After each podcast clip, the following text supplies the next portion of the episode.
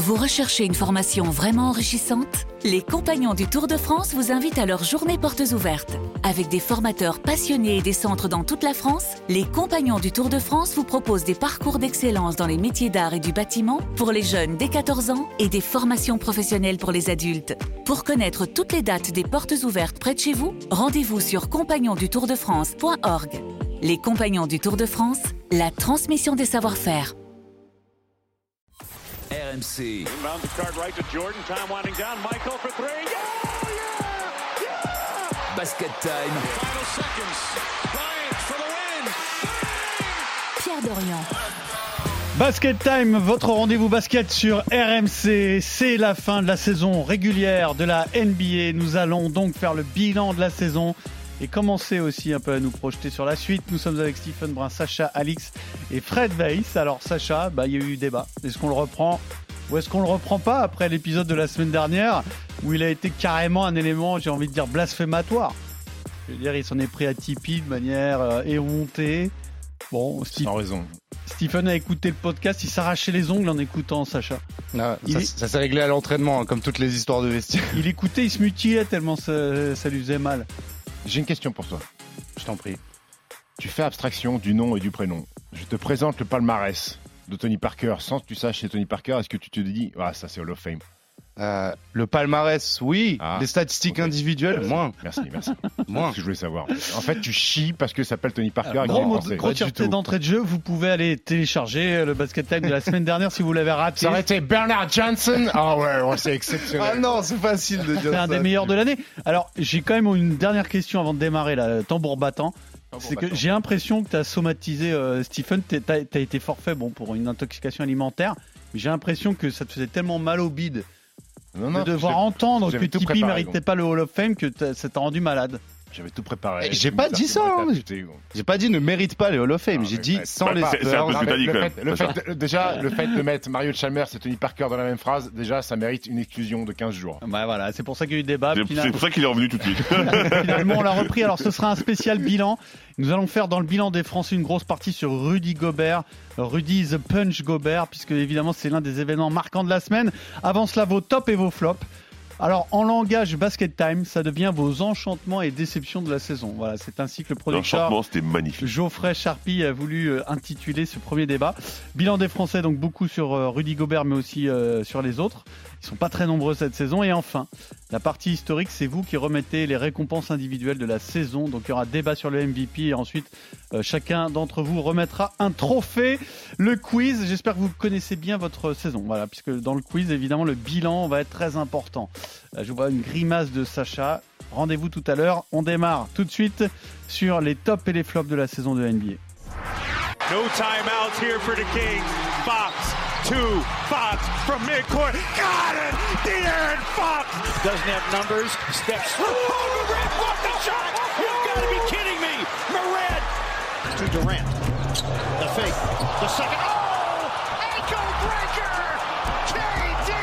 Tatum on the cut takes it all the way and slams it. He wanted a foul. Garland high steps over the timeline, stops on a dime, hits the three. Doncic, that low dribble. Help. Doncic behind the back for the highlight. Kleba. Alors, quels sont vos enchantements et vos déceptions de la saison? Vous avez entendu euh, bah, des Sacramento Kings dans cette illustration. De'Aaron Fox, compliqué à prononcer correctement. Hein. De'Aaron Fox. Ouais, il le dit un peu, un peu différemment de ça, le, le- le garçon là. De'Aaron Ça, Fox. c'est c'est pour le prochain quiz. Est-ce que- Et est-ce non, il y a un que- 2 devant. Est-ce que euh, il fait partie Non, de il y a la une apostrophe. fait partie de la famille de Wendy et euh, Hervé Hervé Fox, Wendy Fox. Sidney Fox aussi.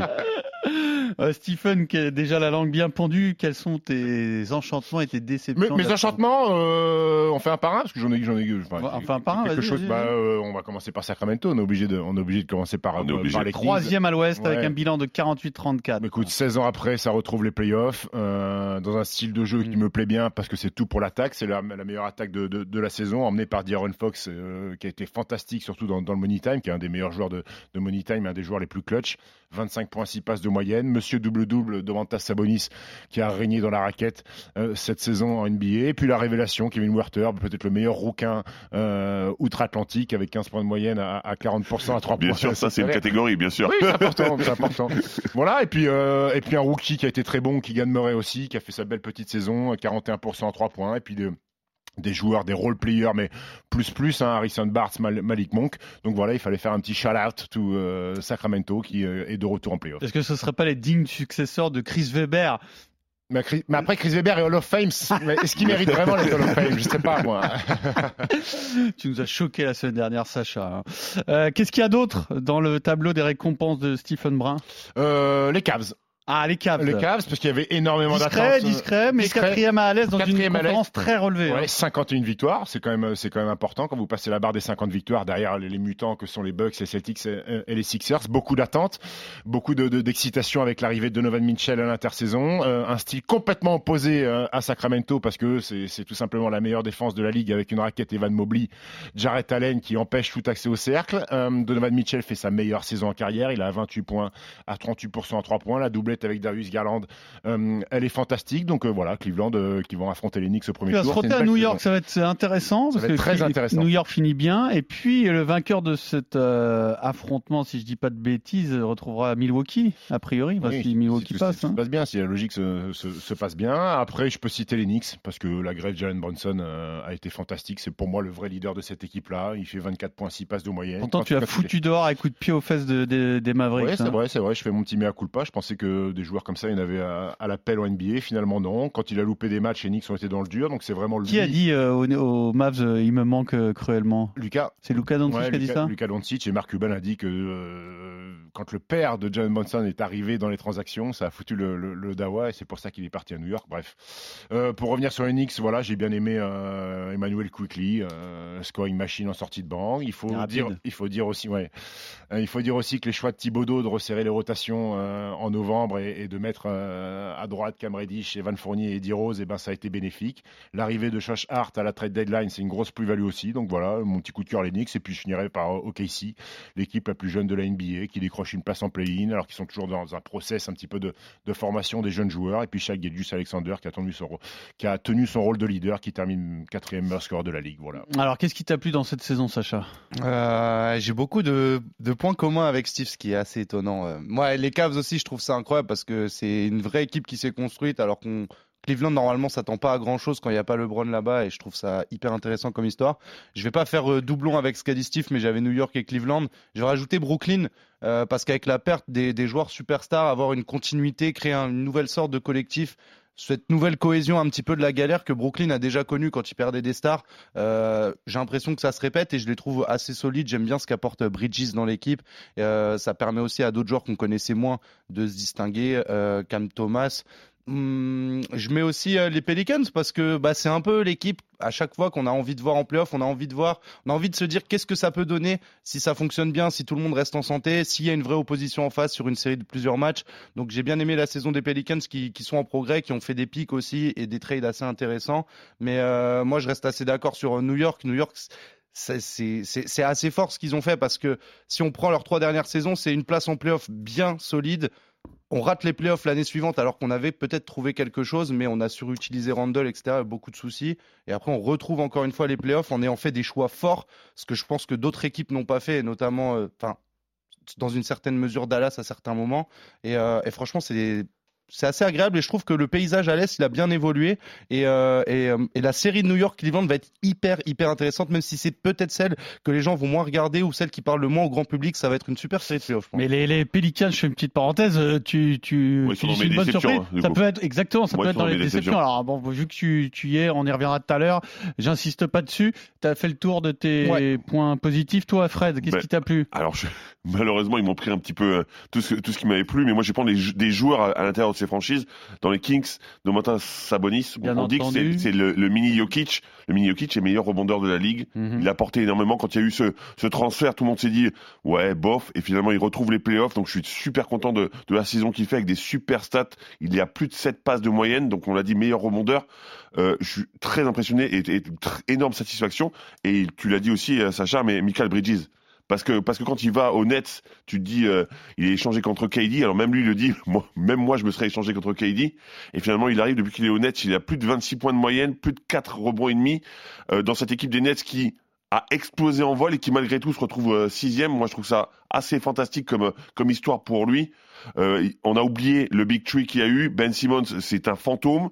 Et, et, malgré ça, Michael Bridges arrive, fait ses stats, et on a Dinwiddie qui revient à la maison aussi. Donc euh, voilà, moi, moi c'est les deux principales satisfactions de, de, la saison avec les Nuggets, évidemment, parce que depuis qu'il a retrouvé un petit peu lui aussi son big tree, euh, je trouve que c'est plutôt intéressant. Euh. Sur Sacramento, pour une petite euh, parenthèse, parce que je pense pas que vous ayez prévu d'en parler, ceux qui se sont bien troués dans leur transfert, c'est Indiana quand même. Ah bah Indiana, oui. oui. Indiana, oui. Après, Tyrese Haliburton fait une belle, il blessé beaucoup, beaucoup, beaucoup sur la fin de saison, Tyrese Haliburton, mais euh, oui, le, le, finalement, on pensait que c'était un, un deal presque gagnant-gagnant, mais on après, après il est, plus. Il, que... est, il, est, il, est, il est All-Star, il est en progression, oui, oui, oui, et, et, tu dis que il, il peut y avoir euh, à miser sur ce, ce, joueur, effectivement, sur les résultats. Mais à l'instant T, c'est pas compliqué. donné assez de crédit à Domantas Sabonis quand même. Ah mais ça c'est sûr, c'est pour ça que je voulais, en fait, je, je voulais en parler. C'est pourquoi j'ai beaucoup de mal avec Domantas Sabonis, parce que j'ai en tête toutes les compétitions européennes qui jouent avec la Lituanie, il me déçoit il me déçoit, euh, Sabonis. Il n'est pas dominant en Europe comme il est en NBA parce que c'est un mec qui est formaté est américain. américain, qui est Gonzaga. C'est pas son père. C'est pas, pas, et, et, et qu'il arrive avec la Lituanie. Je, je, me dis à chaque fois Valenciunas, Sabonis, ça, ça va détruire toute l'Europe. Finalement, bah, je reste sur ma fin, c'est moyen. C'est moyen en Europe. C'est pour ça Alors, que, mais, mais, mais, en NBA, ou, bravo, bravo. On va passer aux déceptions. Qui t'a déçu? Ah, évidemment, tu vas nous parler des Dallas Mavericks. Euh, non, même pas, je vais le laisser ah bah, aux quand autres. Même, non, ah, je vais le laisser aux autres. Bah, si, ah bah, on, on fait pas... C'est un, peu bête parce que moi je te l'ai laissé aussi parce que j'imaginais que forcément t'allais parler de ça. Sans parler de Dallas, je vous le dis tout de suite, hein, dans le bilan de la saison, c'est quand même un des points forts, c'est Dallas. Non, mais hein. je, vais, je vais commencer par un joueur.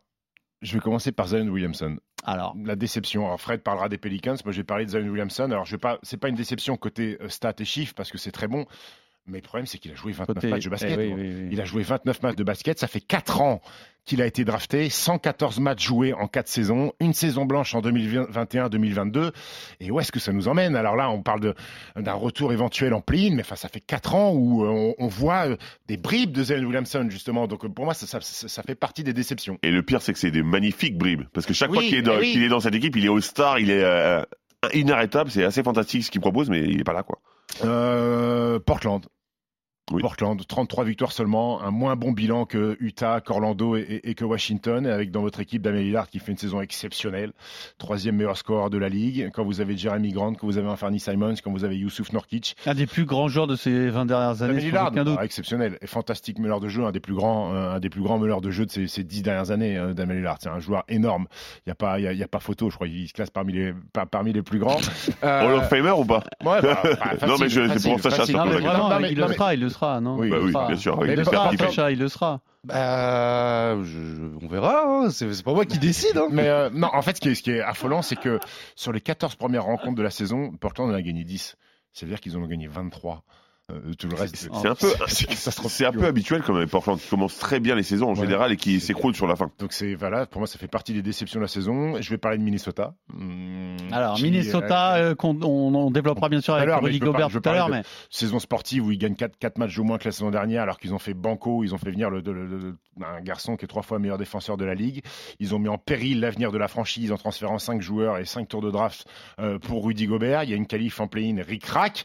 La saison dernière, ils sont La cohabitation Carl Anthony Towns Rudy Gobert qu'on n'aura quasiment jamais vu parce que Carl Anthony Towns a loupé a loupé 50 matchs. Voilà, on peut noter qu'Anthony Edwards s'est accaparé le rôle de, de, de leader et c'est peut-être la seule satisfaction de, de cette équipe-là. Et puis bah, les Mavs qui étaient quatrième. La euh, saison de Carl Anthony Towns, euh... ouais, on peut on peut pas la qualifier. Décevant. Il a joué il a joué 25 matchs donc euh, oui c'est forcément décevant. Après bah, les Mavs on est obligé d'en parler puisqu'ils étaient quatrième avant l'arrivée de, de ah, mais les Mavs c'est le plus gros fiasco parce que t'es même pas en play-in. Et ils balancent bah, le, ils l'ont balancé hein, le play-in ils auraient pu y être mais ça les a mmh. pas intéressés pour éventuellement euh, voler une petite boule dans, dans, dans, la roue de, de, de, la draft et ah, mais est-ce que ça se tente pas finalement? Parce que ton équipe elle tourne pas, ça Oui. se passe très très mal. Est-ce que ça se tente pas un peu? Ça fait partie du règlement. Voilà, hein, c'est ça, Est-ce ouais. que est-ce que c'est plus honteux de tanker sur les trois derniers matchs de saison que de tanker euh, quand Sur la saison saison commence en octobre? Je sais pas. Non, mais Bon, euh, après, j'ai vu que Mark Cuban a dit qu'il tenait à, à Kyrie Irving. Est-ce que ça c'est de la com ou est-ce que ça peut être euh, une, strat- une vraie stratégie sportive? Non, je pense pas que ça soit de la com. Le problème, c'est que le marché des free agents cet été, il est pas, il est pas terrible non plus. Il n'y a pas de, de, de, de fantastique nom. Et, et Dallas, c'est pas un- une franchise qui attire les, les, les gros noms et les gros free agents, donc ils sont obligés de,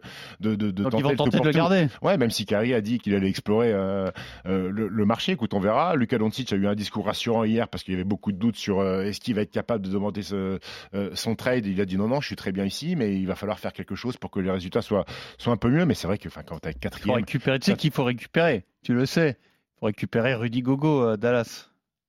Ah, mais bien sûr. Ouais, pourquoi ouais. Avec les deux phénomènes euh, Alors c'est sûr qu'il faut, sûr faut un protecteur de cercle. Ça Ouais. c'est une évidence. Et par il faut contre, par quelqu'un qui contre, peut euh, Christian. Christian c'est quelqu'un peut l'emmener à l'aéroport de, de- de Dallas et voilà, je peux conduire un Uber hein, s'il faut, s'il Peut-être faut ça peut l'emmener à intéresser l'aéroport. Minnesota. hein, En vrai, je pense que c'est un style qui peut les intéresser en plus. Bah oui.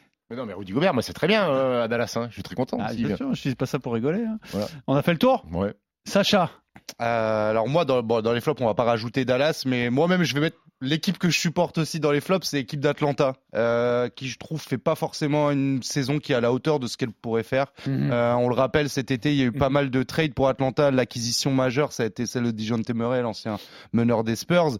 Effectivement, statistiquement, la saison de Murray, elle est sympa, hein, puisqu'il fait, il fait 20 points, il fait 6 passes D, 5 rebonds, donc il est complet. Il a son rôle qui est à la fois défensif et offensif dans cette équipe-là. Sauf que c'est une équipe qui stagne, voire régresse en fait. Si on se rappelle, il y a deux ans en arrière, Atlanta, c'est une finale de conférence. Surprise, la surprise générale. Oui, à la surprise générale, concours de circonstances, et, évidemment, et il y a un upset qui est quand même assez fou contre contre les Sixers, mais tu t'attendais à ce qu'on construise quelque chose à partir de cet exploit-là entre guillemets, et finalement, euh, les signes pour rassurer Trae Young, ça a été de ramener une autre star, un All-Star, puisque à l'époque, Dijon Murray, il est All-Star pour les Spurs, et, euh, et en fait, tu, tu ne pallies pas du tout au vrai souci de ton équipe. Atlanta est une équipe qui est soft, une. Équipe ouais, qui a énormément de mal à l'intérieur parce que je pense que la paire Capella-Collins, en fait, elle fait des statistiques, mais l'impact qu'elle a sur euh, Et Colin, les matchs- et Colin, chaque année, on dit qu'il va dégager. Oui, c'est ça.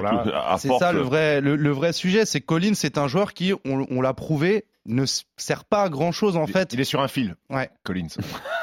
Très bon. Et c'est le pire, c'est que c'est vrai. Et donc euh, cette équipe-là, elle stagne. Là, elle va se faire peur au play-in parce qu'elle va jouer Miami, qui est sa bête noire sur le premier match. Donc ça va tout de suite les mettre dans une position en difficulté.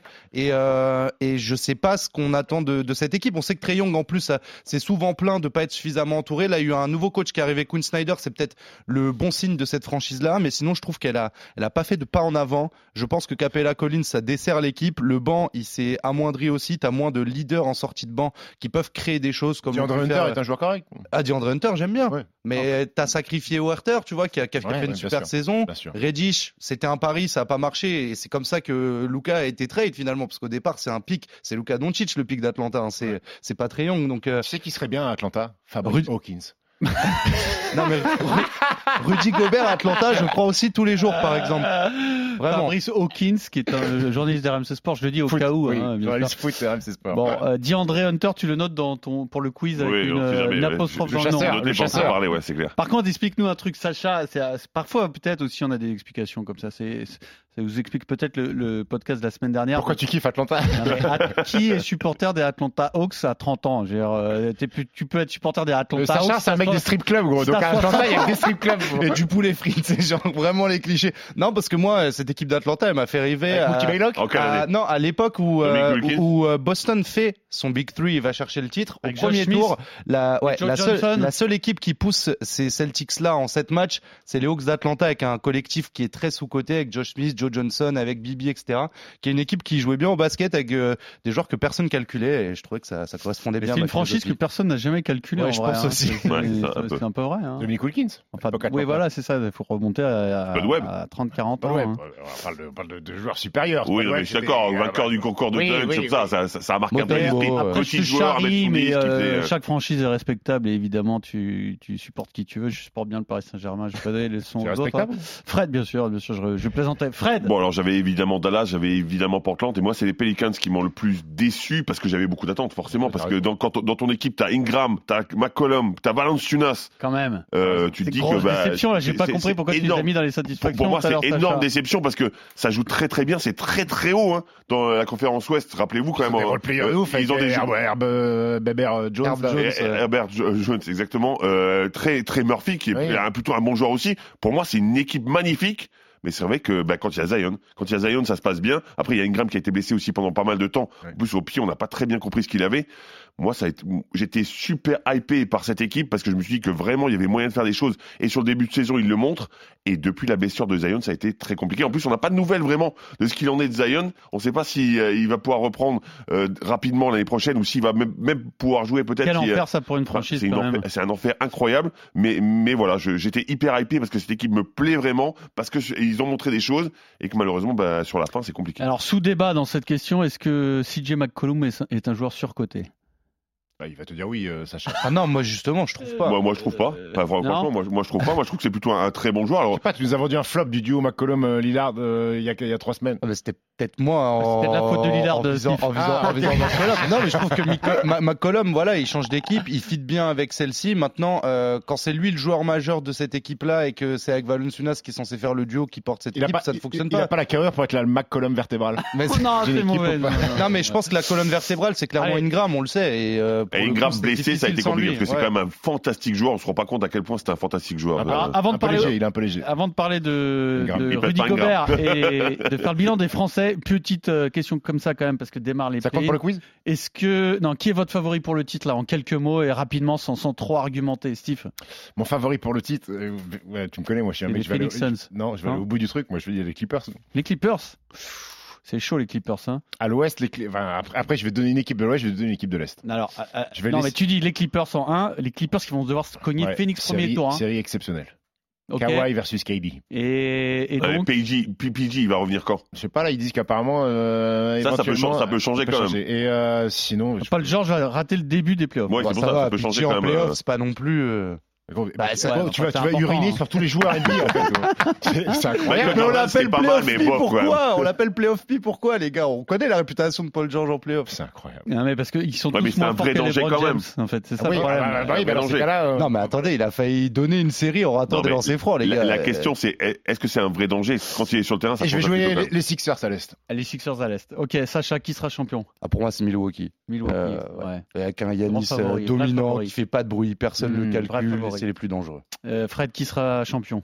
Alors, qui sera champion, je sais pas, je vais faire pareil. Je, à, à l'Est, je, vais- je vais mettre les Bucks et je vais faire, je vais mettre une pièce. Alors, je- elle est complètement folle, hein, mais, mais j'y crois un petit peu. à Golden State. Ah, Golden State, Ouais. qui finit bien et qui a une expérience Bah, de folie. pa- parce que je- voilà, exactement, ils finissent bien. Attention à Phoenix. Euh, hein. Wiggins, euh, on sait pas trop où pas il en que est, mais Kevin euh, Durant euh, peut te faire gagner un Kevin Durant n'a pas même, perdu un match encore avec euh, Phoenix. ouais, mais il en a joué que Attention. 8 hein. Ah, Ça fait 8-0 quand même. Non, mais je suis d'accord, mais en- enfin, sur une fin de saison quand même, euh, principalement. Donc, euh, pour moi, Et, en plus, et en plus, je crois que les Warriors, je vais pas te mentir, je pense qu'ils ont pris le jackpot euh, au premier tour. Tu joues les Kings qui. Bah, bien sûr, ils ont déjà fait leur saison. Ça eux. fait 4 jours qu'ils s'arrachent la tête parce qu'ils sont en playoff. Ils Bien sont sûr. tout contents. Euh, la fin de saison, elle est cata. Pas d'expérience de playoff. Tu vas jouer les Warriors qui ont gagné titre sur titre. Je sais pas pourquoi. Ça sent l'embrouille. Et puis en plus, c'est pas très loin, donc tu vas en voiture à Ouais. Sacramento, il n'y a pas de fatigue. je, pense, je pense que Sacramento, c'est pas un bon Ouais. tirage pour les Warriors. Un Basket Time Bah tous si, les mardis bon en tirage, podcast sur rmc.fr. Le bilan des Français va être plus rapide que les saisons précédentes. hein.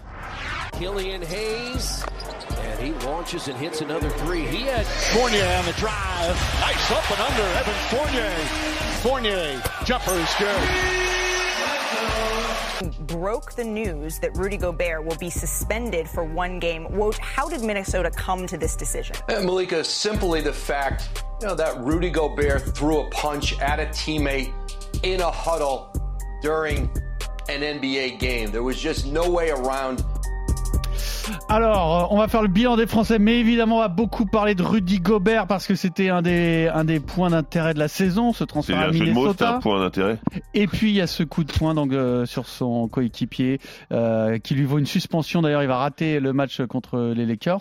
Exactement. Sacha, raconte-nous quand même, euh, fais-nous le point sur le sur l'histoire. euh, quel, quel va être l'avenir à court terme là de Rudy Gobert? Ah bah Rudy Gobert va être suspendu pour le premier match du play-in euh, contre les Lakers. Bon, ce qui est une sanction en lose-lose situation un petit peu. C'est que quoi qu'il arrive, on va dire que si Minnesota gagne, bah, c'est parce que Gobert n'est pas là. Si Minnesota perd, c'est parce que Gobert a mis une patate à son Et ouais. coéquipier. Non mais c'est vrai, pour lui c'est catastrophique quand Non, mais même. hein. ça donne une image un petit peu compliquée. Donc voilà, Minnesota sauve sa saison après un move euh, faramineux cet été, comme l'a rappelé Steve. Maintenant, ils sont quasi en, en danger. Il faut, faut voir comment ils vont gérer ce play-in. Ça, ça paraît difficile de les voir passer pour les, contre les Lakers, moi je trouve, euh, parce que je pense que dans ces Les Lakers exercices qui de- finissent bien aussi. Hein. c'est ça, dans cet bien. exercice de match à élimination directe, je trouve que l'expérience des Lakers peut, peut être euh, peut peser justement face à une équipe qui est un vont petit les peu en- ouais, qui est un petit peu en- dans le doute. Et, euh, et voilà, bah, le Rudy Gobert, on le rappelle, il a mis une patate à son coéquipier Kyle Anderson. On a su par la suite que Kyle Anderson lui avait mal parlé. Après, chacun se justifiait un petit peu. Euh, Kyle Anderson, il dit oui, mais moi je suis comme ça. Il y a beaucoup, beaucoup de mes coéquipiers qui veulent me frapper, etc. Gobert, il dit qu'on lui a manqué de respect, on lui a dit de la fermer, on l'a traité de bitch. Il a pas aimé ça du tout. Et Draymond Green a dit c'est bien. Euh, bah, lui, on le sait, il aime pas trop Rudy Gobert, mais il dit au moins là, je le vois réagir. Je vois quelqu'un qui veut se faire respecter euh, par son coéquipier. Normalement, ils ont pas le même statut, donc je comprends un petit peu le, geste de Rudy Gobert. Maintenant, on était sur euh, la dernière journée de saison régulière, donc tout le monde l'a vu cette scène-là, et forcément, tu as été obligé de sévir pour Minnesota de, faire un geste fort parce que bah, tous les matchs étaient diffusés en même temps et personne n'a loupé ce moment. Et tu vois quand même que c'est un milieu où c'est quand même des, des lions en cage. C'est-à-dire que dès que la patate part, il y en a cinq ou six qui sont prêts à sauter sur l'occasion pour, faire Alors, une bonne bague. mais- alors- Ils sont bien chauds, Et, ouais. et- et là, où l'image est, est pas terrible, c'est que tu vois Torin Prince euh, prendre tout de suite la défense de Kyle Anderson et, Oui. et- et s'en prendre à Rudy Gobert. Donc tu as l'impression que je sais pas si Rudy s'est vraiment bien intégré dans cette équipe-là, s'il a vraiment le respect des, des- des- des autres. Et je sais pas si c'est un délit de sale gueule ou pas, mais, mais Rudy. euh, il y a une campagne en fait contre Rudy euh, instaurée par le Shaq aussi parce qu'il y a la jalousie de Shaq qui n'a jamais eu autant d'oseille que Rudy Gobert alors que c'était un joueur bien meilleur que Rudy Gobert ça c'est la vérité mais bon il n'a pas joué à la bonne époque Euh, il y a des campagnes de dénigrement de, de, de Draymond Green qui disaient mais arrêtez de, me, de mettre Draymond Green et Rudy Gobert dans la même phrase parce que euh, on n'est pas on n'est pas du même niveau Ouais, mais ce qui a- s'est passé, c'est que Rudy Gobert avait chambré quand il avait punché euh, Jordan Poole. oui non mais et donc après- il lui a renvoyé un petit Oui, peu mais, l'ascenseur mais par après, à ça. mais après, souvent, vu que c'est des défenseurs de l'année, souvent on voulait on mettre Draymond Oui, Green et. Rudy Gobert dans la phrase, et Draymond Green, arrêtez, on fait pas partie de la même caste. Donc il y a eu une, il y a une campagne, il y a eu l'histoire de Covid, euh, et, et, et Rudy, et ça c'est et ça c'est un truc en plus dans dans dans, euh, dans, dans le casier de Rudy qui euh, bah, pff, c'est c'est dire, c'est- les jours vont être durs pour lui, euh, et l'avenir va être dur pour. Nationales, Rudy. tu mets un pas, un pas à ton coéquipier. Ouais, ouais, l'ima- Tout- l'image tout- est cata. Tout le banc est contre toi, tout le banc te repousse. Ouais, c'est compliqué. comme L'image est cata, euh, la franchise te renvoie euh, chez toi avant la fin du match, alors que Kyle Anderson, mine de rien, il passe entre les gouttes, parce que lui, il joue la fin du match. Euh, Il n'y a aucun grief contre lui, parce que les mots, les mots renvoyés qui provoquent ce punch-là, qui doit Puis pas il avoir, gagne derrière, qui, en qui- plus. qui- qui doit pas avoir lieu, il doit pas avoir lieu ce coup de poing, mais mais mais c'est quand même Kyle Anderson qui, qui, qui lâche la première insulte.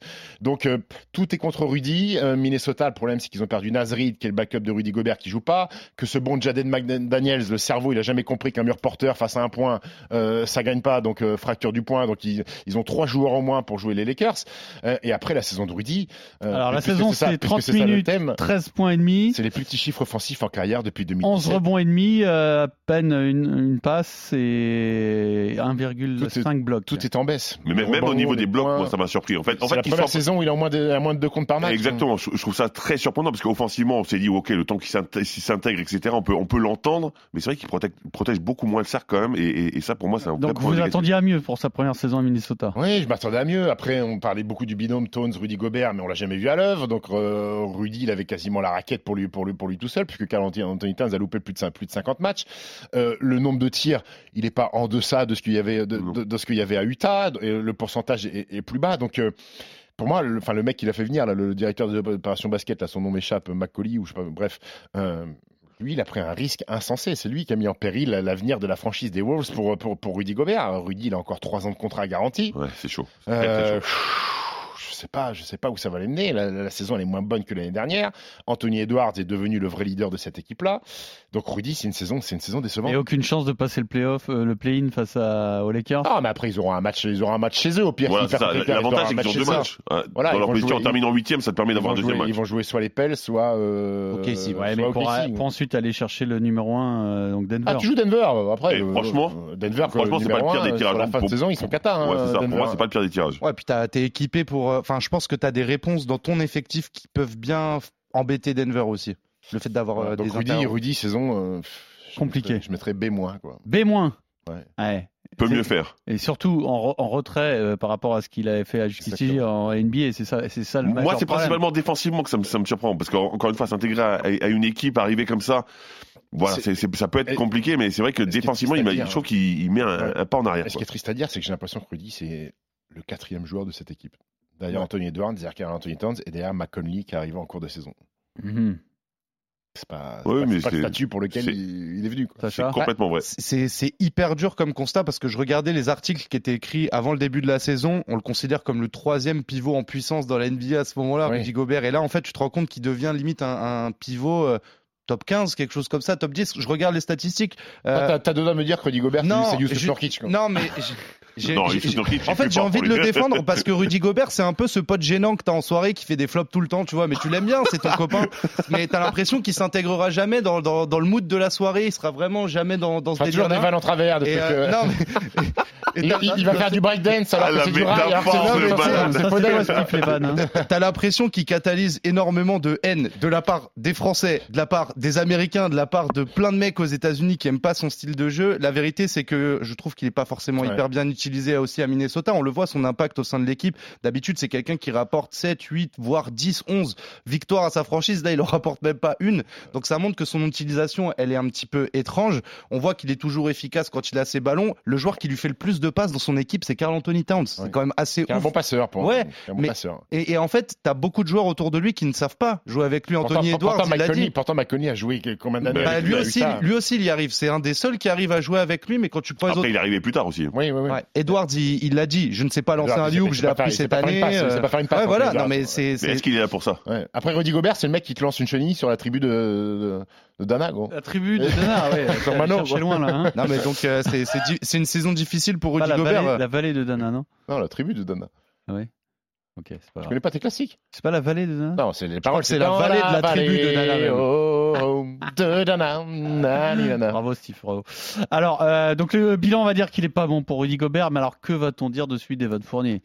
Là, c'est quand même une dégringolade. Euh, euh, il est sorti du sorti du 5 à New York, a rejoue heureusement. Parce Mais est-ce que c'est, est-ce que parce c'est qu'à un moment, j'ai même demandé s'il avait pas de finir la saison euh, Ouais. sur le banc. le, hein. le, bah, le- le problème, c'est que on peut pas juger Evan sur le terrain vu qu'il a pas joué. Bah, Euh, blâmer saison- les Knicks, faut sa saison, sa saison, Ouais, elle s'est- quelque terminée part, le c'est pas 13 de sa faute, en novembre. fait, c'est terminée le faute. 13 novembre. Choix euh, du la coach, en fait. C'est Tom Thibodeau qui choisit de, de, de pas Oui. le faire jouer. Quand- Bien quand- Non, il mais- va- plusieurs fois même, il a surpris tout le monde en revenant sur le terrain et en apportant un petit peu. Donc, euh, Non, mais tu peux pas vraiment juger, en fait. Euh, mais tu peux quand même te dire que s'il s'était imposé, euh, qu'il était devenu incontournable, son coach n'aurait pas fait ce choix-là Bah, aussi. Hein. Bon, mais les Knicks, ils l'ont mis dans des conditions, c'est quand même super dur. Enfin, on, on salue en même temps la saison des Knicks qui, pour le coup, ont réussi à faire euh, quelque chose de bien pour eux, mais Ah, les, choix forts, les, signes, hein. les signes qu'ils envoient quand ils signent Evan Fournier, c'est catastrophique. Ils le signent assez cher, c'est une recrue phare de l'été. Derrière, tu ramènes Kemba Walker qui est censé jouer avec lui, alors qu'on sait que Kemba Walker, c'est pas du tout un meneur qui va faire briller un profil comme Evan Fournier qui joue beaucoup off-ball, etc. Ils se sont trompés. Ouais. Ils ont voulu faire d'Evan Fournier un tireur à trois points. Rappelez-vous, sa- rappelez-vous sa première année à New York, il passe sa vie dans le corner, en bout de chaîne, à il, tirer à trois il- points. il bat le record de franchise. Oui, je, je, je mais, mais- mais le problème, c'est qu'ils se sont trompés sur le garçon. Tom Thibodeau, il a jamais vu un match d'Evan Fournier, que ce soit à Orlando ou à Denver, pour dire à Evan, tu seras un strict shooter à trois points dans le corner. Donc son Il utilisation- voulait presque un 3 and D, son, finalement. oui, son utilisation a été catastrophique. Euh, après, euh, le problème, c'est que euh, euh, comment il faut l'utiliser, Evan? bah, Evan Fournier, il faut, faut qu'il ait le ballon dans, dans- dans- dans les mains. Il faut que ce soit un slasher, qu'il aille provoquer des fautes. Il a besoin du ballon, euh, Evan. Il peut mettre dedans à trois points, mais c'est pas c'est pas Evan Fournier. Si- S'il a pas le ballon en main, s'il est pas là pour provoquer Ça, les fautes, ça pour doit pas être son option principale. lancé. Non, il bah, peut le ça- faire sur des séquences, Oui. évidemment, mais c'est vrai que lui, il, veut, il doit il faut qu'il créer, arrive il sur doit du aller jeu de chercher. transition, du open court, euh, voilà, et même, même de temps en temps utiliser des pick and roll. Mais ça, ça peut pas, c'est pas, Oui. c'est pas, c'est pas Jason Capolo. Euh, Non, mais de jeu Evan collectif Fournier. aussi à cette époque. Enfin, moi, je suis désolé, je je vais en remettre une sur lui, mais Kemba Walker, quand tu l'as à la main, tu peux pas avoir un style de jeu qui correspond à celui d'Evan Fournier, où tu peux l'avoir un petit peu lancé, où tu le perfais. Enfin, lui, il aime beaucoup curler par par dessus les écrans pour être lancé justement, avoir le choix de faire un flotteur, faire la différence. Et avec un meneur comme Kemba, qui est un scoreur de base, qui a jamais été un fabuleux passeur, même s'il a dû passer 10 fois les des 10 passes D sur plusieurs matchs, c'est incompatible et c'est un, c'est une erreur de casting qui est monumentale. Et on le sait parce que derrière, ils vont Tej Walker, ils gardent Fournier, mais Fournier, on le reteste même pas derrière. C'est, c'est- Mais, moi, je euh, trouve que c'est dur. après, Quel est pour son avenir à court terme Ah, je sais C'est pas, New il, lui reste, il lui reste une année de contrat garanti à 19 millions. La deuxième, c'est euh, le club qui a une option là-dessus. Est-ce qu'il va être tradé euh, à l'intersaison Ils n'ont pas trouvé preneur parce qu'ils étaient gourmands euh, avant, avant la trade deadline parce qu'ils voulaient un premier tour de draft et, et personne leur, leur, a donné. Maintenant, il faut donner aussi raison à Tom Thibodeau qui a voulu jouer la carte jeune avec Quickly et avec Quentin Grimes. Ils sont cinquième, ils sont, ils finissent cinquième de la saison régulière. Donc Tom Non, Thibodeau a eu raison, a eu raison dans ses choix. c'est ça comme- qui nous ennuie. Oui, Parce, oui. parce qu'on aimerait, on aimerait défendre le, le cas de- d'Evan Fournier, mais Tom Thibodeau, il a des résultats, il a fait des choix forts et il les assume et en plus ça, ça performe. Qu'est-ce que tu veux dire Mhm. Il disait qu'il le Donc, voulait faut- pas, Thibaudot. C'est peut-être euh, aussi un, un manager qui a pris un joueur qu'il adorait, qui l'a signé cher, qui l'a mis dans les bonnes conditions, alors que le coach finalement n'y croyait pas forcément. Donc il faut qu'il aille voir ailleurs. Bah, euh, Evan va- ne peut pas accepter de faire une deuxième saison comme il a fait là. C'est pas possible pour un garçon de, de son âge qui arrive de, de, dans les 30 ans. Euh, il faut qu'il faut qu'il trouve Il une des équipe. qualités à donner à quelqu'un Oui, d'autre. Il faut- fasse une faut- sacrée saison la saison prochaine, parce que sinon ça va Oui. être dur pour lui. Donc il faut, il faut, il a besoin de, de jouer ou alors dans une équipe contender qui est en, en sortie de banc. Mais Evan ne peut pas se contenter du deuxième saison comme ça. Et puis si on se projette un peu plus loin, même pour l'avenir de l'équipe de France, là il y aura pas de problème parce que Evan est très pro et va faire des séquences là. Une fois que la saison des sera finie, il va se remettre en canne. Donc ce sera pas problématique pour l'Euro. Mais s'il refait une saison blanche sans jouer, Juste avant faut- les JO. juste avant les JO Ouais, c'est 2024, compliqué. ça va commencer très, à être très compliqué, compliqué. Donc bien il faut, sûr. il faut qu'il trouve un là, club où c'est il joue. seulement 27 apparitions. C'est Ouais. très très peu hein, Ah oui, pour un joueur qui n'est pas blessé. Hein. très peu. Ouais, Et puis qu'il a quasiment plus joué à Alors, partir de novembre. Si on passe à Nico Batum, euh, c'est euh, très bon élève. Non fidèle aux attentes, moi. intégré dans, pleinement dans une équipe euh, où où il y a pléthore de 22 talents. minutes, 6 C'est points, 4 Un homme, rebonds. fort, un homme fort de euh, Tyron Lou, euh, starter sur la fin de saison à la place de 1,6 Maurice, quelques coups de choix à 3 points, le panier de la gagne contre les Knicks, 22 minutes dans une équipe où le roster est énorme, il a fait du Nicolas Batum. Il a fait du Nicolas Batum, Voilà. il, a, il a mis les points quand il fallait. Il fait- Je crois qu'il fait, il fait, il fait un match à 8 paniers à 3 points, je crois, Oui, il avec 24 il monte points. donc, 24 pions. Donc, euh, voilà, il, rien il à fait exact- exactement. Qu'est-ce que tu peux lui reprocher Exactement. Non, mais sans, sans lui reprocher, on peut. Voilà. C'est Non, non, il, pas le il a même été contexte. parfait dans le rôle de Nicolas Batum. C'est pas le même contexte que les autres. Je pense que les attentes et comment est construite la franchise, c'est peut-être plus arrangeant pour lui, mais c'est vrai que derrière, bah, il y a aucune fausse note sur ce qu'il fait sur la saison. Non, bah, qui- il est dans une équipe qui est quatrième de la Exactement. conférence Ouest. Il y a besoin de Euh, points, il met des points, il y a besoin de défendre, il défend, il fait- il fait- il fait ce que l'équipe a il- besoin. Il fluidifie le jeu sur la qualité de Là on a besoin de lui, il est là. Et je trouve que c'est le rôle qui lui va le mieux, c'est d'aller combler les. C'est du Nicolas. Batum, tout simplement. Il va finir avec une comme annoncé par Ah, Steve au début de saison. J'aimerais bien, mais bon, ça va être compliqué. Ils n'ont pas, ils ont pas tiré le meilleur jackpot euh, au premier tour. Alors maintenant, sur les autres, ça va, ça va être plus rapide. Vous, si vous avez quelque chose à dire, vous me dites. Sur Kylian Théo Malédon, Ousmane Dieng, Franck Nilikina, Moussa Ah, Diabaté, je- je pense Olivier que ça Sarr. mérite 3 minutes sur Kylian Hayes. Alors, Ouais. 3 je suis minutes sur Kylian Hayes. Des 3. Ça mérite parce que bon, il a profité de la blessure de Kate Cunningham, il a starté énormément de fois, euh, il a joué Du bon et 76 du moins bon. Il fait 10 points, 6 passes, la production chiffrée est correcte, mais dans une équipe de cancre euh, qui a gagné 17 matchs. T'imagines, tu viens de 17 Ouais, sur c'est long. C'est 82. long, mon grand. C'est long. hein. Wow. Grosse déception Mais- sur son match à Paris. hein. Oui. Après, moi, j'ai un vrai problème avec Kylian Hayes. Il a des pourcentages dramatiques. Bah, c'est c'est c'est les pires en, en C'est les true shooting, pires c'est la pires de la NBA. 37% au le pire tir, la ligue. 28% à 3 points, c'est faible. Très faible. Combien de fois il a fait des 3 sur 17, Ah oui. des 4 sur 18 Alors il a montré des progrès défensifs sur l'homme, une meilleure lecture de, euh, de, de jeu sur les passes. Il y a plusieurs matchs à, à plus de 10 passes, mais dans une équipe aussi affligeante que ça, avoir des pourcentages comme ça, quid de la saison prochaine où, où Kate Cunningham va revenir, que Jaden Ivey va, va, va être dans le 5, donc il va retourner sur le banc.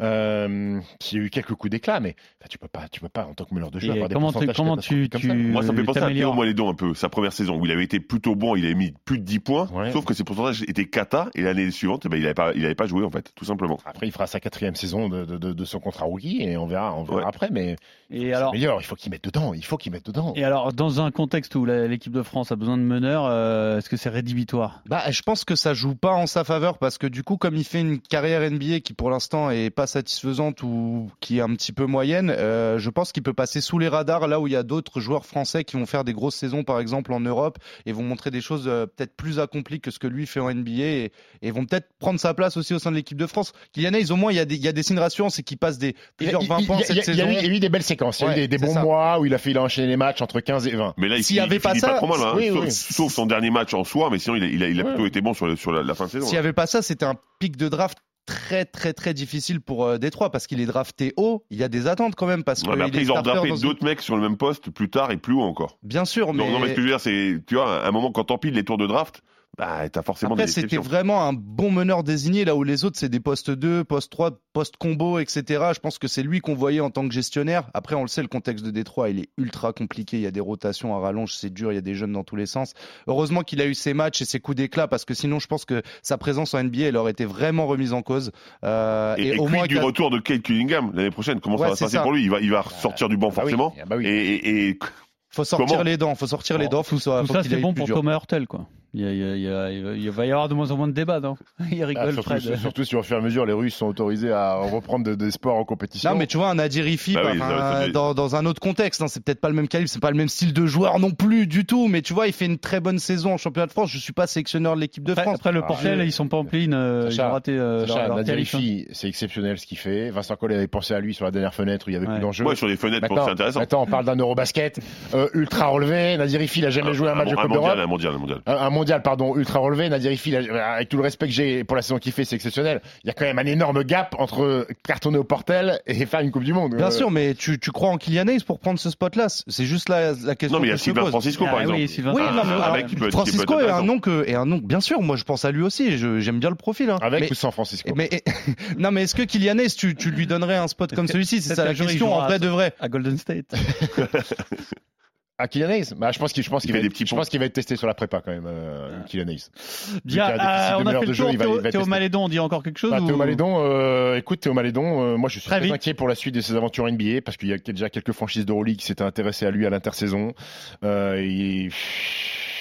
il... C'est un avait- bon prospect pour l'Asvel l'an prochain. Il avait un, un two-way contract, donc il avait un certain nombre de matchs limités. Il a profité de la blessure de la Melo Ball. Il a brillé là sur les deux derniers matchs de saison avec 22 et 21 points, mais bon, ça n'a pas vraiment de réelle signification pour lui. Hmm. En même temps, Dieng pas. et Sarr aussi ont brillé sur les derniers matchs alors qu'ils. Oui, oui, mais, euh, mais, mais, mais- ça comptait mais- pas grand après, pour- Di- Dieng est nouveau. Dieng non, est mais bien nouveau. sûr, C'est un rookie dans une équipe qui dans une équipe qui a gagné les matchs. Ce que je veux dire, c'est que les derniers matchs, est-ce que Oui, non, non, ça n'a ça. pas, ça a pas de signification, mais Théo Malédon, Franck Nilikina, attention, euh, attention à l'avenir en NBA. Je suis pas sûr que euh, il joue beaucoup Moi, je suis encore plus beaucoup pour Franck même. Parce Oui, que Franck, Franck, pour euh, moi, c'est là, terminé. c'est- C'est terminé. Franck Nilikina, Moi, je vois- pour moi, c'est terminé. Je vois pas comment il pourrait rebondir et trouver autre chose. Bien, C'est messieurs, désormais, vous allez. Oui, Sacha, J'avais juste une, chose une petite mention pour Sidi Sissoko qui évolue euh, en G-League dans l'équipe Ignite. Donc Quel est le rapport avec la NBA là? la transition. Justement, il va être drafté là.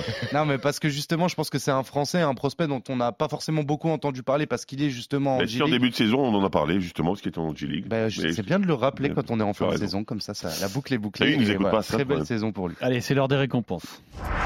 Today, I'll be predicting who should win along with the runner up for each major reward. First up for MVP, I have Joel Embiid as the winner. Rookie of the Year, my winner is Paolo Banquero, and my runner up is Jalen Williams or J Dub. Most improved player, I have Larry Markkinen, with the runner up being Shea Gilgis Alexander. Sixth Man of the Year, I've got the winner being Emmanuel Quickly, and the runner up being Malcolm Brogdon. Defensive Player of the Year, I've got Jaron Jackson Jr., with the runner up being Evan Mobley. Coach of the Year, aka the award that no one cares about, I've got the winner being Mike Brown, and the runner up being Mark Dagnall.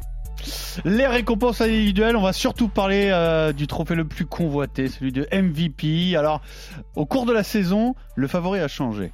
Et le favori de cette fin de saison, c'est Joel Embiid. Alors, malgré tout, il va y avoir quand même euh, débat. Euh, Peut-être avec Nikola Jokic et Yannis Antetokounmpo. Est-ce qu'il y en a un autre? Est-ce qu'on rajoute Tatum? Tatum, qui est quand même un Moi, joueur rajoute pas. Je pense exceptionnel. que là, les, les trois là sont, sont les, les plus Alors, représentatifs. déjà, vous m'expliquez pourquoi on sort Tatum, déjà, d'entrée de jeu.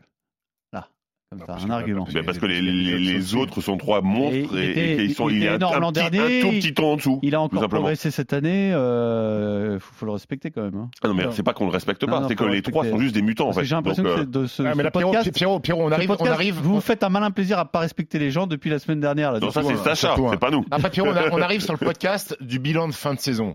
Donc, on va pas non plus faire une liste de sept noms. On arrive sur le bilan de fin de saison et la liste s'est réduite. Jason Tatum fait une saison fantastique, mais il est sorti de la liste des prétendants Mmh, de MVP. mmh. Et, et- et des prétendants de MVP, pour moi, il n'y en, a- il y en a plus qu'un en fait. Ah, il n'y en a plus qu'un. Ouais, C'est réglé. je pense que c'est réglé. C'est Jojo. Joel Embiid a réglé tout le monde sur la fin de saison. Jokic a perdu beaucoup sur la fin de saison avec Denver. Euh, Joel Embiid a encore, panté, a encore mis 52, je crois, il y a, il y a, il y a 10 Boston. jours contre Boston. Ouais, je fait, tu ils, vois, ont, ils ont- ils ont- ils ont battu les Celtics. Il aura fait mal. Voilà. Joel Embiid termine meilleur marqueur de la saison. Je pense que Jojo Embiid va prendre son trophée qui, où il avait plus ou moins lâché l'affaire en disant bah ça m'intéresse plus. Maintenant c'est les résultats collectifs. Maintenant, c'est l'équipe de et France. voilà, c'est l'équipe de France aussi parce qu'on on n'a pas on- sur le bilan des Français, on n'a pas parlé de Joel Embiid qui fait une saison fantastique. Mais parce qu'on savait pas- Mais on- savait qu'on allait en parler pendant- dans les MVP, c'est pour ça qu'on mais- a pas. mais- mais je- pour moi, Joel Embiid sera MVP de la saison. Ok, pour toi, Sacha? À moi, c'est Jokic. Je suis alors vraiment euh, grosse saison de, de Joel Embiid, mais euh, Merci, merci pour l'info. pour moi, si non, mais pour moi, s'il devait être euh, dans une conversation pour MVP, c'était il y a deux ans, et je trouve qu'il y avait vraiment débat avec Jokic. Euh, quand t'es un pivot qui met ton équipe au sommet de la conférence Ouest, qui tourne quasiment en triple double de moyenne, et que t'es pas MVP, je trouve que c'est banaliser le fait que Jokic marche sur l'NBA depuis 3-4 ans en fait. Si on le donne à Embiid, là où ça me gêne encore plus de le donner à Embiid, c'est que j'ai l'impression qu'Embiid fait cette saison pour prendre ce MVP. Les résultats collectifs de Philly par rapport aux autres saisons, c'est pas non plus un immense bon, même s'il est plus rigolier. Stop, stop, j'arrête.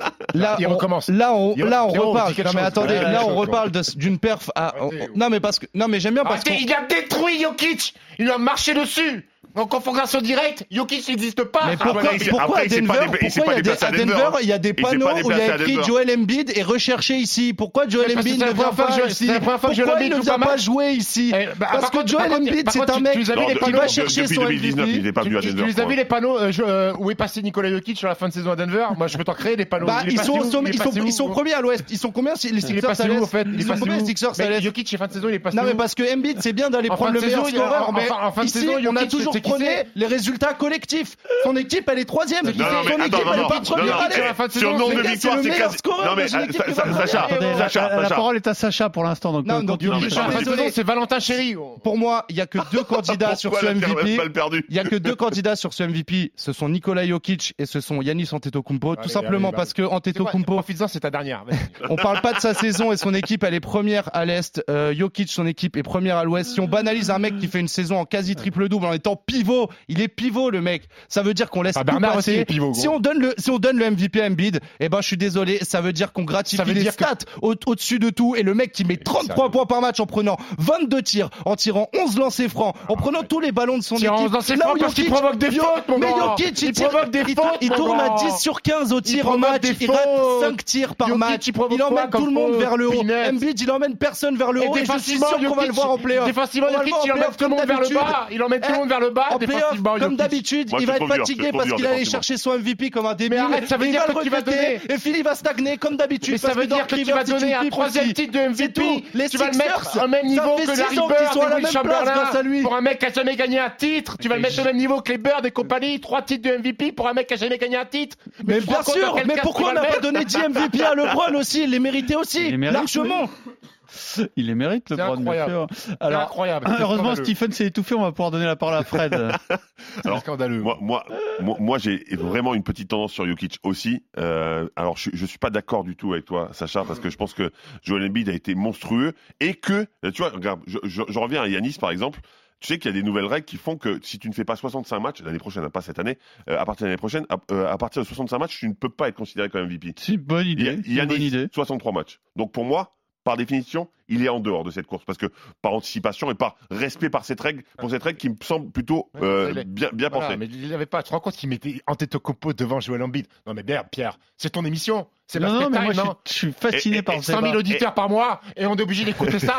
les Docalis fait une saison éclatée. Les Bucks sont pas premiers à l'Est et sont pas l'équipe la plus nulle. Il a joué 63 matchs. L'année prochaine, il est même pas dans les classements. Il y a Antetokounmpo avec le nouveau règlement. Mais parce que y a Nice Antetokounmpo, il pense aux playoffs. Embiid, il pense à la saison régulière, les gars. Faut se réveiller un peu. Donc, non, non, après, dire ça quand même. Oh. Après, j'ai lu un truc qui m'a qui m'a semblé très intéressant. Philadelphie court après un titre, Il ils ne savent plus comment faire. Tiens, un process qui court après un titre, ils sont. Tu peux me laisser parler Allez, Fred, à toi. Donc, euh, je ah. disais, j'ai lu quelque chose qui était très intéressant. Je sais plus qui le disait, mais qui disait, en fait, si on met Jokic comme MVP une troisième fois, c'est-à-dire que sur les cinq dernières années, on a trois fois Jokic et deux fois euh, Yanis. Mm-hmm. Ce qui veut dire qu'on exclut complètement l'apport et le, la domination d'un Joel Embiid. Et je trouverais ça très très dommage. Moi, je suis désolé. Alors, euh, moi, j'adore Joel Embiid, mais je, trouve que ça, c'est pas un très bon argument parce que tu dois récompenser le MVP sur sa saison, pas pour faire des classements d'année sur année, machin. Je, je suis d'accord. C'est juste pour... que Messi, il a peut-être trop de ballons d'or pour certains, mais s'il les a mérités parce que cette année-là était le meilleur, c'est à lui qu'il faut le donner.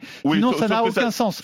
Si tu il, en il, en a eu quelques-uns qui n'étaient pas mérités. Attends, juste, bah, juste peut-être, mais si tu donnes un, un ballon d'or ou un titre de MVP en fond fonction de ce qui s'est passé avant. Non, ça marche pas. Si on d'accord, c'est ce que dit là. J'entends, hein. j'entends. Et juste contre l'argument que, que, Sacha a donné, et encore une fois, je, défends plutôt Jokic, mais contre l'argument, il dit Jokic est premier à l'est, ah, à l'ouest, pardon, avec 53 victoires. Embiid est troisième à l'est. Mais 54 victoires. Ah ouais, une. C'est vrai. Ah ouais, ouais non, mais ce que je veux dire, c'est que ah, tu mais il en faut combien alors mais non, mais 20 plus, 20 plus, c'est 74 C'est pas que ça. C'est vrai que Jokic joue avec et Tobias Il s'est servi de cet argument en disant il, est premier à l'Ouest. Ben ça veut rien dire en fait. C'est le bilan comptable à la fin de la saison qui est important. Après, vous régalez. Euh, vous savez pourquoi vous me régalez? Parce que l'an dernier, quand j'ai osé euh, remettre en question euh, le titre d'MVP de Jokic, vous m'avez rigolé au nez, messieurs. mais là, je me régale. On choisit juste quelqu'un parce que. Et pour moi, Jokic, il a plus d'apport dans son équipe c'est pour moi, c'est vrai qu'il tire beaucoup son, son, son équipe vers le haut avec son jeu et son jeu de passe. Qui est le meilleur défenseur de l'année, Stephen? C'est Jaren Jackson Jr. C'est Jaren Jackson Ouais, Jr. ouais, parce D'autres- que- un, parce un petit que mot C'est le meilleur contreur de la ligue. Euh, les Grizzlies sont la troisième défense de la ligue. Et une petite stat marrante, c'est que Jaren Jackson a loupé les 14 premiers matchs de la saison. Memphis était la 20e défense. Et depuis qu'il est revenu, ils sont passés troisième meilleure défense de la ligue. C'est un garçon qui laisse les Meilleur plus petits- en plus. Meilleur contreur, ouais, qui laisse les plus petits pourcentages au tir près du cercle. Euh, grosse mobilité et, et vitesse de pied pour défendre sur des joueurs un peu plus petits. C'est pour ça que je le mets devant Brook Lopez, qui est quand même euh, un peu plus grand, un peu plus lent et qui a du mal à contenir euh, le- les, les- les petits. Les Qui est le meilleur sixième homme de la saison, Sacha Euh, pour moi, ce sera Emmanuel Quickly qui euh, représente un petit peu euh, ce- ces trouvailles de, de New York. Il, il sort du banc, mais il tourne à 22 points de moyenne. Enfin, il a été vraiment très précieux pour cette équipe de New York. Et de toute façon, pour le titre de sixième homme, c'est celui qui met le plus de points en sortant du banc. Donc c'est lui, ce sera lui. Et alors, qui est le, le joueur qui a le plus progressé cette année Ouais, pour moi, c'est Laurie Markkanen qui est passé de un peu pas moins Shai 15 points. Gilgeous Ouais. Honnêtement, j'ai beaucoup hésité. hein. Il y a Gilgus, il y a euh, Bronson, euh, il y a Ali Burton qui a été bon, Bridges aussi. Il y a beaucoup de joueurs. Mais pour moi, Markkanen, c'est celui qui a marqué le plus de points dans, dans, dans cette course-là parce qu'il est passé de 15 points à plus de 25. Il a augmenté ses rebonds. Il, est, il a le meilleur pourcentage et il est All-Star en plus cette année. Donc euh, pour moi, euh, pour moi, c'est celui qui est le, qui est le MIP. Et il n'y a pas de, de débat sur le meilleur rookie, ce sera Paulo Banquero, numéro 1 de la draft? Ouais, ouais. Bénédicte, ton, ton pote, tu veux mettre quelqu'un d'autre ou ton pas pote, ça va. Bénédicte, euh, pas mal quand même, non? Le fait belle saison, Keegan Murray, Bénédicte Mathurin. Non, il y a plusieurs joueurs qui ont fait des belles saisons, mais Banquero est, est au-dessus. Par contre, pour le meilleur sixième je pense que c'est Malcolm Brogdon qui mériterait de l'avoir. Malcolm Brogdon. Je suis assez d'accord. Parfait. Bon, merci. Alors, on va voir si vous avez bien suivi la saison, puisque le quiz, c'est un spécial euh, bilan.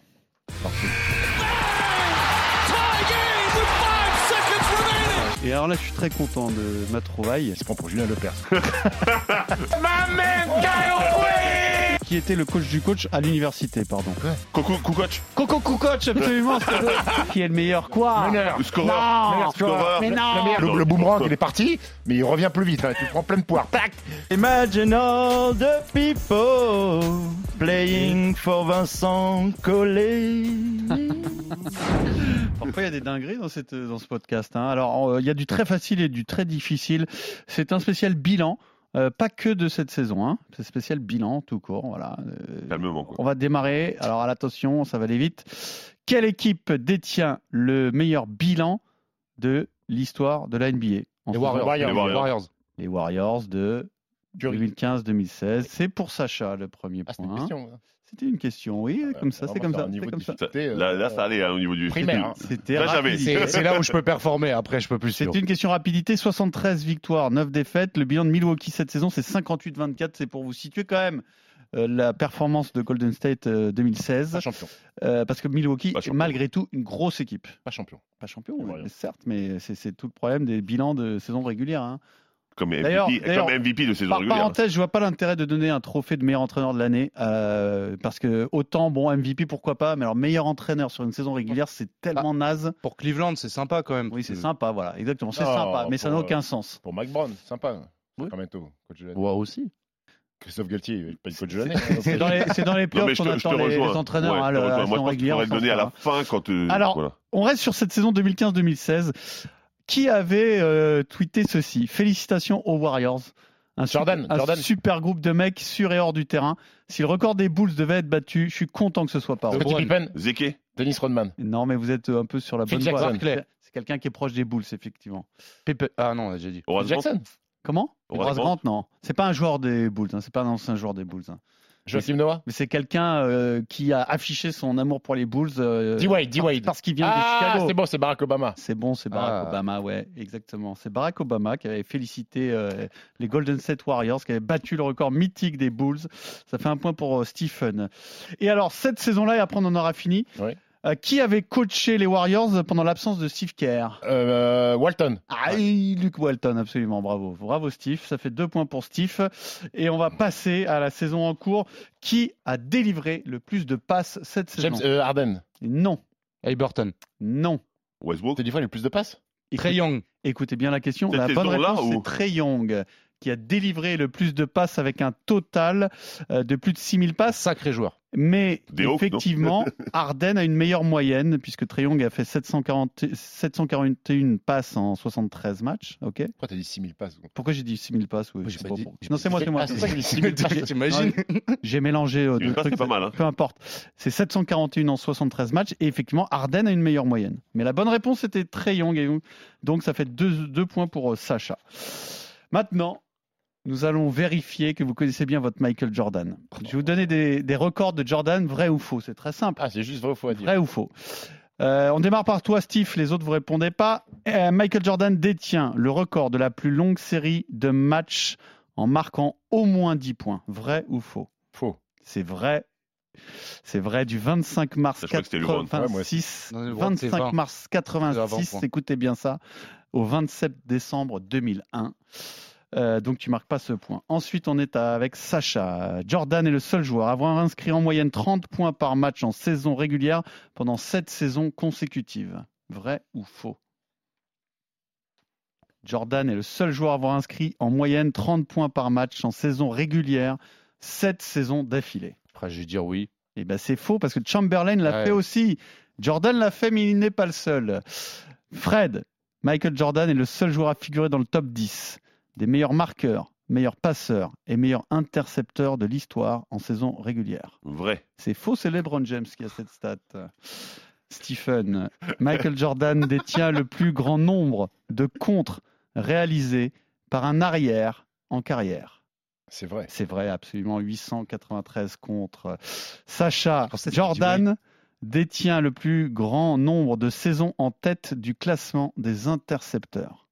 Si tu le sais pas, tu jettes la pièce en l'air. Ouais, je vais dire c'est vrai. Hein. Eh ben, c'est faux, c'est Chris Paul, mon cher. Et enfin, Fred. Jordan détient le plus grand nombre de matchs consécutifs en tant que meilleur marqueur du match. Nombre de matchs consécutifs. Meilleur marqueur. Vrai ou faux? Faux. C'est faux, c'est Will Chamberlain. Ouais, Bravo. C'était un, c'était un beau, Chamberlain, un- c'était c'était un assez bon logique, pile ou face. Non, non, c'est à cause de Ah, Chamberlain. tu vraiment, pensais à ouais. Chamberlain, très bien, bah, bravo. Ah bah justement, à propos de Michael Jordan, qui est en train de parler là? Michael Jordan, the best athlete for me, basketball football player. C'est Pep Guardiola. six NBA titles. How many Il a suivi l'actualité, bravo, c'est Pep Guardiola qui a eu cette phrase incroyable, il a plus perdu que gagné. Oui. Bon, moi j'ai trouvé l'exemple pas très bien choisi. Parce qu'en fait, Guardiola était interrogé là avant le match contre le Bayern sur sa, sa quête de Ligue des Champions avec City, donc et ses échecs successifs. Il a dit oui, mais c'est normal. euh, Greg Normal a plus perdu que gagné. Michael Jordan a plus perdu que gagné. Mais alors, En fait, Jordan a perdu avant. Une fois qu'il a, après, voilà. après, une fois qu'il Après, a il a commencé à gagner, Il a été fois plus qu'il a dur de commencé à perdre. gagner, il a toujours gagné. c'est ça le problème. Donc, et exemple bon ou pas bon? Oui, après, bon, c'est du pep. Hein. C'est c'est du pep. Euh, alors là, attention sur le bilan de la saison. Quel est le seul joueur de Utah qui figure dans un top 5 d'un classement de la saison? Point, rebond, passe, contre ou interception Il y a- de il y a- cette année? Ouais, de cette saison-là. Jordan Clarkson? Non. Alors je vais vous dire un Kessler, Kessler, Kessler. le rookie. Walker Ouais, c'est Kessler. ça, j'arrive pas à retrouver Walker son nom. Kessler. Quatrième Dans le trade de. Gobert. Au niveau des contres. Quatrième contreur Ouais. avec 2,3 contres par match. Alors attention, il a fait le trou, Steve. Alors je vous donne enfin un classement remontant de la dixième à la première place de cette saison, hein, la saison qui vient de se terminer. Et vous devinez de quel classement il s'agit. Vous avez compris la question? Ouais. C'est vrai, Steve, t'as C'est- compris du premier c'est une coup? catégorie statistique? Une catégorie statistique, absolument. Numéro 10, Corey Kispert. Numéro 9, Buddy Hield. Le nombre de tirs à 3 points inscrits. Numéro Le 8, pourcentage à trois Pourcentage points. à Joe 3. Harris, pourcentage à 3 points. Pourcentage à 3 points, la bonne réponse, je pense, vient de Stephen Brun. Ouais, ouais, ouais. Donc ça- là, ça fait 6 points pour Steve, 2 points pour Sacha, 1 point pour Fred. Se perd. Le numéro 1 Faut de ce classement, tout- jamais le laisser tout seul. numéro 1 de ce classement, Luke Kennard. Ouais. Ouais, Kennard à 3 points. hein. Il y a Canard. tu sais qu'il est toujours présent au WC. Canard WC. Et alors, numéro 2 de ce classement, mais je, je- je vous l'ai sorti quand même parce qu'il y a des choses étonnantes, c'est Al Horford. Bah oui, Ah oui, il a à 3 points. Il a Ah, c'est étonnant quand même. hein. Steph Curry est 7 cette saison, Tyrese Maxey est 5 Malcolm Brogdon 4 Non, vous ne trouvez pas Bah, c'est le étonnant volume après, je pense. C'est le volume, Il oui. prend les tirs qu'il sait Mais qu'il surtout met. quand etc. on, on lui Dans le passe corner pas le ballon seul, dans le corner tout seul, euh, c'est un peu plus simple. Mais c'est précieux. Ouais. Donc Steve a beaucoup d'avance, mais vous allez pouvoir revenir, euh, Sacha et Fred, avec la question multipoint. Vous allez me donner tour à tour un joueur qui a inscrit 50 points au moins une fois cette saison. Et il y en a eu Ah, beaucoup. cette saison Cette saison. Oh Et il y en a eu beaucoup. Ouais. Il y en a eu combien beaucoup. Alors, il y en a combien? 1, 2, 3, 4, 5, 6, 7, 8, 9, 10, 11, 12, 13, 14. C'est quoi la grosse Là, tu vas me mettre dans. dans- Ah, bah, Sur la panache. bien. Tu commences? Fred, tu commences. bah, Jojo Embiid, Alors, Jojo Embiid, bravo, deux 52 fois. contre Boston ou moins. Euh, 59 contre le Jazz, 53 contre les Hornets. C'est bon, Fred. Sacha, Euh, Damien Lillard. Ah, ton Damien Lillard, tu vois, de temps est là, il est content, hein. Parfois, on a besoin de lui. Mais bon, 71 contre les Rockets, euh, Steve. Luka Doncic. Lucas Doncic, 60, Lucas, et puis alors il n'en a pas fait qu'une seule fois. C'est bon, à toi Fred. Ah, J'en ai un, je suis pas sûr. McCallum. Ah, tu chutes d'entrée de jeu. Oh, il, y avait Ah, il doit être à facile, hein. 46 ou. Bon, en tout cas, il n'y est pas. Euh, Sacha. Donovan Mitchell. Donovan Mitchell, Ah, c'est bon. Vous m'avez donné les, les quatre plus gros scoreurs, là, enfin les quatre plus gros, euh, grosses perfs sur un match. Euh, Steve, Yannis Antetokounmpo. c'est bon. Sacha, Euh, Sacha. euh, je vais mettre Tatum. Tatum, c'est bon, bravo, c'est bon, ça passe. Euh, Steve, Devin Booker. c'est bon. En plus, vous le donnez presque dans l'ordre, hein, presque. hein. Il y a- là, ça devient dur. Il en reste 5. Sacha, c'est à toi. Il y, en a, il y en a quand même un ou deux faciles à trouver. hein. Hmm, Davis? Ah ben, bien sûr, Anthony Davis. Sinon, on n'aurait pas fait un podcast spécial Anthony Davis. À toi, Steve. Steph Curry. Steph Curry, bien entendu. Sacha, il en reste 3. Euh, Il en reste 3. Tu peux plus revenir hein, sur Steve. C'est fini. hein. Dur. Il Ouais, reste 3. ça sert plus à grand chose, même autant. Ouais, mais c'est pour l'honneur. Pour l'honneur, là, parce que si tu trouves les, les, les, les 3, c'est stylé quand même. 50. euh, Towns. Towns, non, c'est pas Ah. bon. Les 3, tu les as? Clay Thompson. Clay Thompson, c'est bon? Kyrie Irving. Non, c'est pas bon. Les deux Ah. autres, c'était. Ah, il y a un Camerounais. Il y a un Camerounais, Pascal Siakam. Pascal Siakam est là. Et pas enfin, Ah, le dernier, c'est Darius Garland, Ah 51 oui, ouais. points. Ah, c'est à Noël. C'est à Noël, non? Minnesota, je sais Garland. pas, pas la date. C'est le Garland de Noël. Bravo Steve, tu as écrasé ce quiz à la semaine prochaine. RMC, Basket Time.